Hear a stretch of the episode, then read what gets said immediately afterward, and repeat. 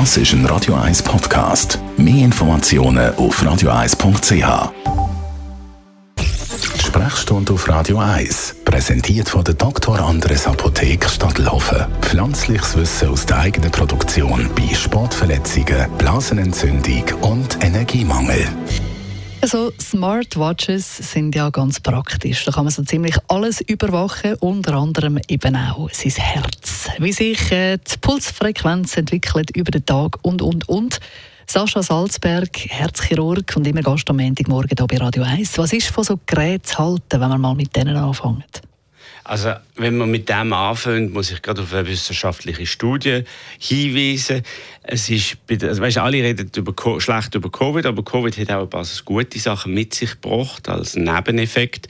Und ein davon ist, dass die Nutzung der digitalen Hilfsmittel einfach wahnsinnig zugenommen hat. So haben wir zum Beispiel gesehen während Covid, dass du mit einer Smartwatch kannst Covid erkennen, bevor es der Patient eigentlich selber merkt. Anhand von seinem Bewegungsmangel, von einer erhöhten Herzfrequenz und natürlich von Temperatur, wo auch leicht steigt. Und all die, die Uhren, die können das messen. Und bevor du Symptome hast, auf jeden Fall, die Studie hat klar gezeigt, dass die Smartwatch überlegen ist der normalen Überwachung für das. Also das ist ein Beispiel. Hm. Aber wenn man jetzt von so digitalen Herzüberwachung redet, im professionellen Bereich gibt es ja noch Geräte, die noch viel weiter gehen, oder? Ja, das geht viel weiter. Also, du kannst jetzt kontinuierlich den Puls überwachen.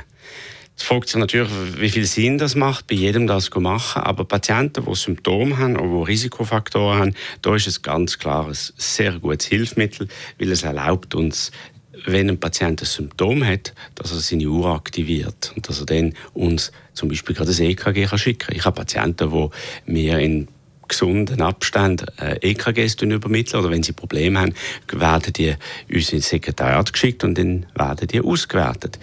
Sehr spannend. Jetzt, äh, Technik entwickelt sich bekanntlich immer weiter. Das äh, gilt natürlich besonders auch im Bereich der künstlichen Intelligenz. Wenn man jetzt da weiterdenkt, wie sieht die Zukunft aus? Ja, das ist eine ausgezeichnete Frage und viele äh, große Köpfe stürzen sich auf das Problem stürzen. Es hat Länder, die in Bezug auf digitale äh, Patientendokumentation riesige Fortschritte machen.